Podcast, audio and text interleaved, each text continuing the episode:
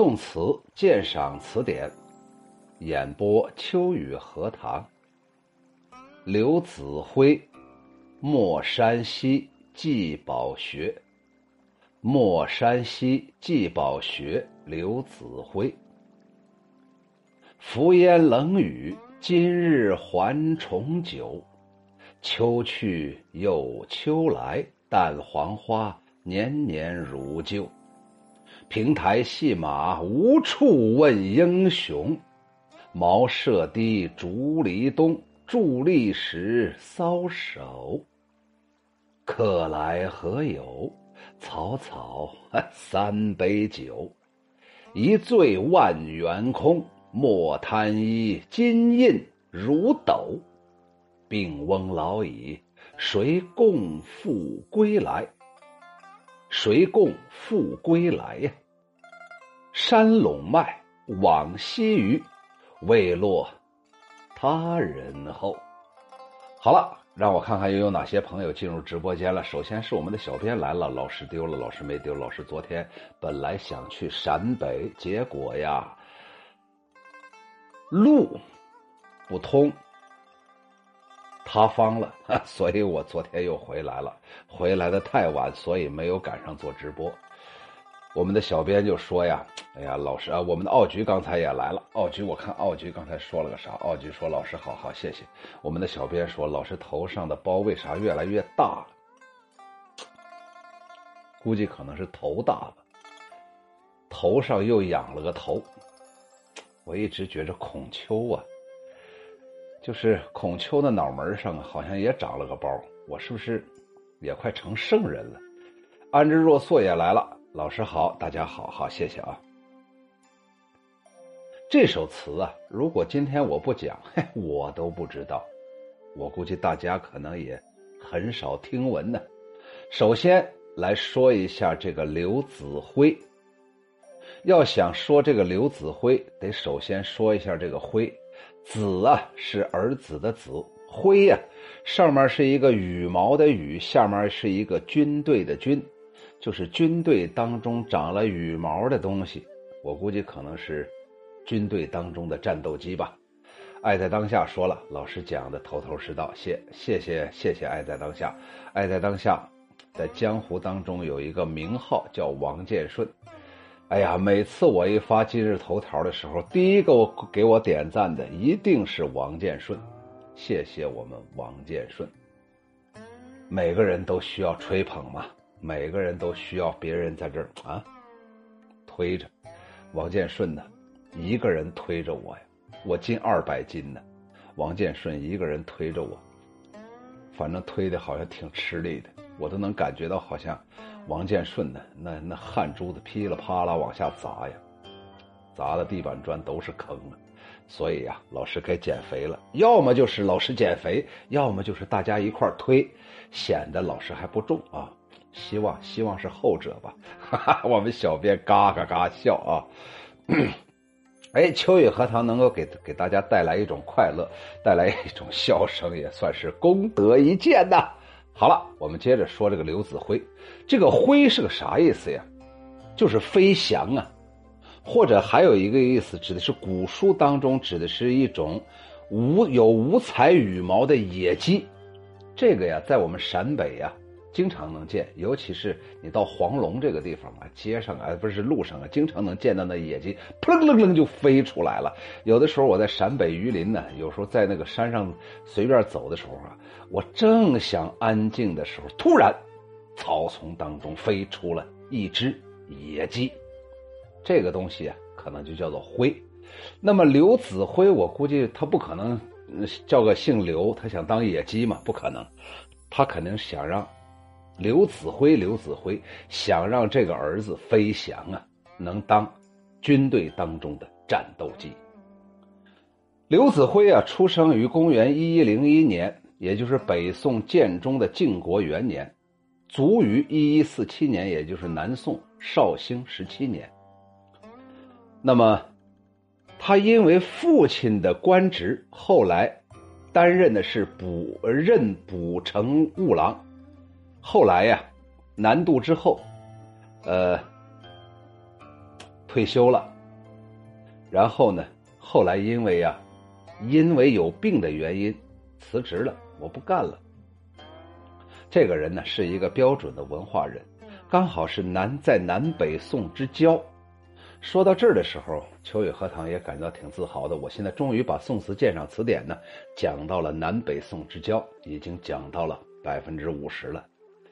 离我的梦想啊，还有那么几年的时间，我一定要成为中国目前这个时代讲能够把唐诗鉴赏词典和宋词鉴赏词典这么厚那本大书一首一首的。一句一句的，一个字一个字的给他讲完的唯一的人，我现在已经快成唯一了。好了，这就是这个“灰”呀，它的意思。刘子辉，我们说过了。莫山西呀，是一个词牌名字。刚才我查了一下，这个词牌还不好讲。改天呢，我一定还会碰到莫山西。那个莫呀，就是蓦然回首的蓦呀，那人却在灯火阑珊处啊。莫山西，既宝学宝啊，宝贝的宝学呀，学习的学宝学呀，是一个人呢，也就是刘子辉的一个朋友。刘子辉在这首词当中就劝这个宝学呀，叫宝学这个人呢，我估计宝学呀，他不可能姓宝，他肯定是宝学，我估计很有可能是这个人他的朋友的字。那么，用莫山西这个词牌写了一首词，送给了一个叫做宝学的朋友。这首词啊，我看了一下，很少有鉴赏词典，而且即便有，写的也是比较生涩。我今天就放开了，我就按我自己的来解读吧。我只是借助了他的一个注释罢了。浮烟冷雨，今日还重九。哦，原来到了重九登高的时候了。你想想，重九是啥时候啊？首先，第一个季节是秋天；第二个要登高；第三个菊花开；第四个只要一登高，哈，往下一望，好家伙，不得了啊！就有感触啊，感触的就是我们的秘书愿不枉此生来了。他为什么要来呢？他为什么要现在来呢？就有点类似于刘子辉所说的：“我正在等一个人，就等这个宝学，宝学就来了。”难道我们的秘书就是活在现世的宝学吗？他说：“浮烟冷雨，今日还重九。”在重九，在重阳节的这一天呢？有点类似于现在秋雨荷塘这种状态。你看秋雨荷塘，好家伙，穿了两件看，这是一件是不是？这又是一件下面那个皮又是一件三件三件套，三件套还比较高档啊。浮烟冷雨，今日还重九啊！今天呢是重阳节，可是啊，水面上有一阵浮烟，或者山林里面有一阵浮烟。而且呀，冷吧吧的下雨呀，此时此刻窗外呀，正是秋雨绵绵呐，所以呀，我才不敢露肉啊。如果要夏天，秋雨荷塘就光个膀子 给大家在这讲，那才接地气，能闻到肉味儿。所以啊，第一句呀，就交代了季节，交代了这个呃节气。重九，同时也告诉这一天天，反正有点冷。秋去又秋来，但黄花年年如旧。哎，我这一生啊，不知道见了多少次秋去秋来。他为啥不说春去春来呢？很有可能在刘子辉的人呃个人的精神的人生当中，他就没有感觉到人生有春天。他永远感觉到我这一生咋就这么运气不好？永远是我精神的春天啊，永远永远是我精神的秋天。所以他说：“秋去又秋来呀，但黄花年年如旧。”但是不管怎么说，年年到了秋天都能见到黄花。哎，你说一说到重九，不用说了吗？已经说秋天了吗？一说重九，肯定就说到黄花了吗？他为啥还要把秋去又秋来连续说了两个秋，同时还要再点出黄花呢？他肯定要给后面做铺垫。这就是我们写文章啊、写诗词啊一个比较好的一种方法。前呼后应啊！好家伙，你这篇文章啊，只是一些简单的文字罗列。我见过太多的学生写的作文都是这样的，前言不搭后语啊！全部看完之后，跟看甲骨文一样，年年如旧，年年都是这样。那也就是说，年年我都在这个这个季节感受到这样一种场景，然后有这样一种心情。什么样心情呢？前面第一句已经说了。浮烟冷雨，浮烟有没有人生若梦？此生那种如同浮云一样呢？然后呢，就在这样一种浮生当中，还遭到了各种冷雨的侵袭呢。也就是说，刘子辉想告诉我们大家，他这一生当中永远在凄冷的秋天。人们都说春天好，人们都说夏日好，但是我刘子辉感受不到，因为秋天过后马上就是冬天了，冬天过后对我刘子辉来说没有春夏，只有秋天，所以我们刘子辉是属于二季人呢，只经过两个季节，反正都是冷巴巴的。平台戏马无处问英雄，哎，我就借助于这个，我只是借了这里面的平台戏马这么一个注释。平台戏马呀，用的是项羽的典故。戏马台呀，在现在的彭城，就是现在的江苏的徐州。徐州那个地方还有一个人呢，这个呃彭祖啊，彭祖啊。啊，八百岁呀，人家是著名的一个厨子呀，所以因为他叫彭祖，所以那个地方他叫彭城，后来改成了徐州。戏马台啊，是在彭城，也就是现在江苏徐州市南郊的云龙山下。昔日项羽曾经在这里操练兵马，后来呀，有一个人不得了，叫刘裕。也在重阳节在此大会宾客，项羽也罢，刘裕也罢，都是一时豪杰，但是没办法，活不过时间呢，最后都死掉了。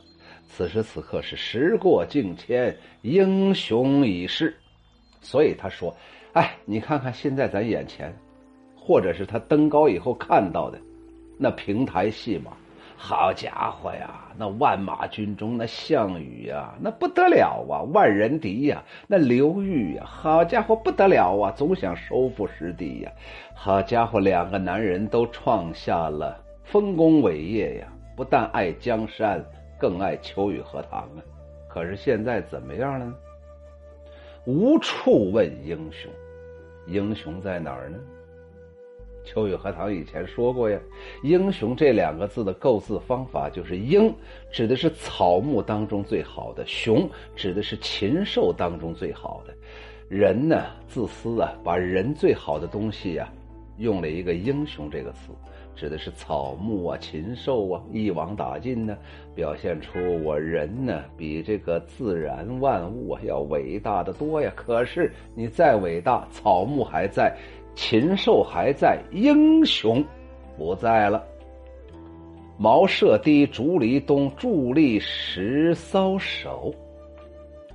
我刘宇刘子辉呀，辞官不做了，回到家里来呀，就住的是普通的茅草房啊。然后此时此刻，我的站位是在竹篱东。哎，你说竹篱东不就是在东边那个篱笆下面吗？不就是陶渊明吗？东篱把酒黄昏后吗？我伫立的时候，我伫立在那儿，时不时的搔首啊。所以这个断句应该是伫立时搔首，搔首就是挠头啊。那时候啊，古人呢，毛发受之父母，不可毁弃呀。哪像秋雨荷塘啊？每次理发，我都跟我媳妇说：“哎呀，把这头皮能不能掀掉啊？”我媳妇就说：“老公啊，可不敢呐，你可不敢铺老亮、光明顶，照的别人总觉着太阳晚上也在，所以我只能留下这么一点点头发。我搔手的时候，就这一瞬间哦，哎呀，一下就到脚后跟了。我觉得我的我脚底下的地板砖呢，都感觉到在那浑身发抖，舒服至极呀。那他为啥在那搔手呢？你想人啥时候搔手？哎呀，这个问题回答不上来。做直播的时候做不下去了，或者朋友们问了一个刁刁钻古怪的问题，我回答不了，或者感到哎呀，这时候，哎呀头疼，挠一挠，血液循环，反正搔手的时候没有啥好心情。哦，后来他才回答了，这就是我说的是。整个大的文章要前呼后后应，小的范围也要前呼后应。那为啥我在我在竹篱东？为啥我在那儿伫立？为啥伫立的时候时不时还要挠头？原因很简单，我在等 my friend，我等我的朋友。我的朋友是谁？宝学。客来何有？这客人咋还不来吗？来了之后你能有啥呢？客来何有？就是客来有何？它是一个疑问代词，做宾语前置的。你看看这多专业的语文老师啊！三十年了，疑问代词做宾语前置说了三万遍了。哎，客来何有？就是客来有何呀？宝学呀，你到我这儿来，我拿什么招待你呢？嘿，草草三杯酒。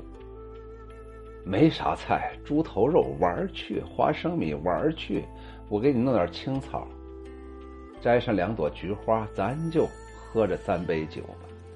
不在乎吃啥，不在乎喝啥，就在乎咱们见面。就像今天秋雨荷塘直播，跟朋友们见面了。客来何有啊？秋雨荷塘准备啥了？一张。大连的，一醉万元空啊！哎，咱们今天呢，我我实际上不是在等你这个饱学呀，我是在等当你来了之后有一个酒友，然后我猛猛的灌上三大杯，让自己彻底醉倒啊！所有的一切全空了，什么缘分不缘分的，扯那些干啥呀？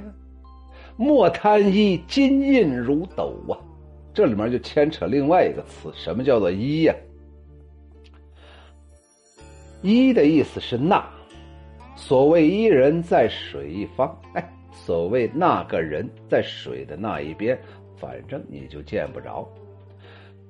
第二个呀，表示第三人称，他，男他女他各种他。第三个呀，表示你。《世说新语》里面有一个“勿学汝兄，汝兄自不如一”呀，我还专门查了一下，嘿 嘿，专门查了一下，这个秋雨荷塘有个最大特点，看着燃兮兮的，实际上脑袋瓜好使着呢，不留死角。《世说新语》有这么一个记载：王僧恩清灵公。蓝田曰：“勿学汝兄，汝兄自不如一。”王僧恩是王徽之的小名，是蓝田，是王蓝田，也就是王树的二儿子。王徽之啊，特别轻视一个人叫知道林。知道林谁呀？知道林呢，本来叫知顿呢，就是土行孙那个土遁的遁呢。他是东晋佛佛佛佛呃那个佛教学者高僧啊，很了不起，享年五十三岁，二十五岁人家就出家了。王徽之啊，轻视这个林公啊，就是知道林。王树就告诉他说：“蓝田曰，我估计他可能很有可能家住在蓝田，所以就以地名叫王蓝王蓝田。实际上他叫王树。说，勿学汝兄，不要学你的哥哥。汝兄自不如一，你的哥哥呀，比不上他。那言下之意呀，你连你哥哥都不如，你凭啥说人家知道林？”你知道人知道林知道多少东西？当然，那个知啊是支撑的支，呃，道啊是道理的道，林是树林的林。所以这个一啊，它还有个意思，叫做你。我之所以把这个一说了半天，我是想要说下面的话。他说：“一醉万元空，莫贪一金印如的独斗啊，就是不要贪你的或者他的。”金如斗大的金印呢。那么，如果换成你的话，说明啊，这个宝学这个人呢，好像多多少少还喜欢留恋官场。如果说他的话，说明啊，宝学这个人呢，好像被逼无奈。所以呀，这个一呀，到底翻译成你还是他，就非常有有道理了。我估计在这里应该翻译成你。你想嘛？刘子辉在这竹篱东，在那伫立，在那搔首，在那准备三杯酒。他虽然啥都没准备，他起码还有三杯酒吧，还算一个有懂礼仪的人吧。当然了，这个人你看着原来做官的，做的官还比较大，但是一旦退休之后，完全进入民间了，也说明宋朝的时候当官啊，当的比较随意，工资那是相当相当的高，真是空前绝后啊。莫贪一。咱们哥俩好好喝，喝他个七颠八醉，所有的一切全是空的。你想项羽、刘裕那多了不起呀？不都全玩完了吗？咱何必呢嘛？国家又不重用咱，咱又不被人家统治者待见，咱也见到好多贪官污吏。哎呀，有的装的跟人一样，有的装的跟鬼一样，有的是人鬼情未了那种形式的。咱可何必跟这些当当官的人在一块玩啥嘛？所以呀，我估计当时刘子辉呀，指着这个宝学的鼻子说：“莫贪一，金印如斗。”实际上翻译出来，正常语系就是“莫贪一如斗金印”，就是不要贪婪你呢，或者不要贪占你呢，或者不要看重你呢，如斗的金印。你以为你是谁呀？你不就是个当官的吗？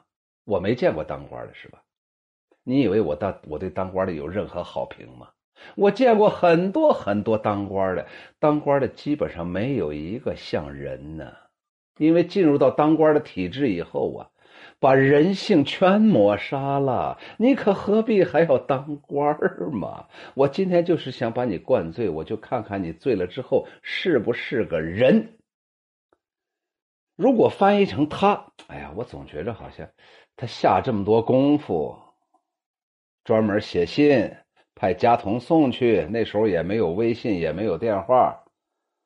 然后还要在竹篱东边等着，然后还要在那儿站着，然后在那儿搔首，不就是想跟他说这句话吗？所以莫贪一，这个一，我认为应该翻译成你，是因为你想贪这个东西，不是他把金印非得送到你怀里。你可知道人家关云长是挂印封金的，那是多了不起的男子汉大丈夫啊！病翁老矣，谁共复归来？我呀。我老了，我也病了。我这个病更多的时候是心病。我对这个朝廷有意见，我对这个国家有意见，我对这个民族彻底失望。那么，谁跟我像陶渊明一样来写《归去来兮》呢？山陇麦往西隅，未落他人后。山呢，就是删除啊。当麦子熟了。我们把麦子割了，当然这个麦子是我们自己种的，然后没事在溪里打上两条鱼，我们也不会落到他人后面。咱干农活那是一把好手啊，咱既既可以上得了官场，也可以到得了农场，嗯，所以呀，咱们过那种归隐的生活吧。今天咱哥俩喝完之后，你明天赶紧写。写个辞职报告，你现在就在我眼前写，不要跟统治者合作了。这倒是个什么狗屁社会嘛！你跟他们合作，把自己弄得一身的浊臭，不知道啥时候再给你秋后算账，又把你拿下来了，何必嘛？算了，咱们哥俩归隐吧。我已经先走了一步了，你能不能亦步亦趋，步我之后尘呢？跟我一块儿。溜达了呗。整个这首词啊，就说了这么个事儿。哎呀，秋雨荷塘说到这儿就觉着刘子辉呀，我觉着不亚于什么苏东坡、李清照。当然，李清照出名主要是因为她是个女性嘛，性别这块有优势，但是她绝对不亚于苏东坡呀。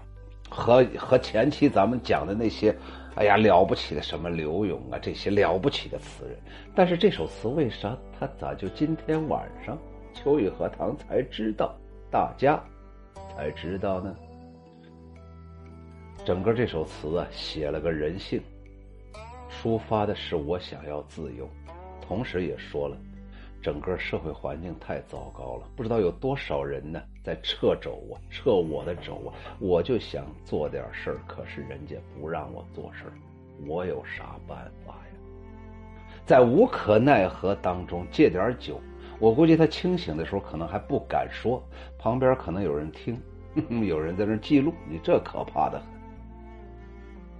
所以呀，他只能找这个宝学。宝学呀，只是一个他眼前的一盘菜，或者一个佐料，或者一滴浓酒。宝学不来，他跟谁说呀？跟菊花说，把菊花能吓一跟头。所以呀，宝学不重要，重要的是宝学来了，他可以说话。于是，感谢宝学，感谢刘子辉。同时，我也希望大家。学完了这首词之后啊，真的应该给自己好好找一点定位了。今天呢，我刚把一个民国文人读完了，叫个，你让我想想啊，呃，叫个，我看啊，冯友兰，他说人生有四种境界，呃，冯友兰的四种境界啊。我给大家再搜一下啊，冯友兰四种境界。我今天刚说完，这就哎，这就忘了啊。现在这脑子呀，光光剩下头上长包了，不长记忆了。他说，人生四大境界：第一个自然境界，第二个功利境界，第三个道德境界，第四个天地境界。我在讲的时候，我还说，我现在基本上已经到了道德境界的后面和呃，在功利境界的后边，道德境界的边沿了。完全脱离了那种，吃饭就是吃饭，穿衣就是穿衣，而不知道自己是谁，跟那些动物、植物没有啥区别。所以我想说呀，人生啊，还是要有不同的境界的，这样才能表现出你是一个人。所以刘子辉就想通过这首词，高声的给自然喊一声：“我是一个人。”莫山西季宝学。刘子辉，浮烟冷雨，今日还重酒。秋去又秋来，淡黄花年年如旧。平台戏马无处问英雄。茅舍低，竹篱东，伫立十搔首。客来何有？草草，哈，三杯酒。一醉万元空，莫贪一金印如斗。病翁老矣，谁共复归来？山陇麦，往西隅，未落他人后。哎，我们两个就是干农活，也能干过别人，就是这么个意思。谢谢收听，欢迎大家关注、订阅、评论，感谢。对我的支持。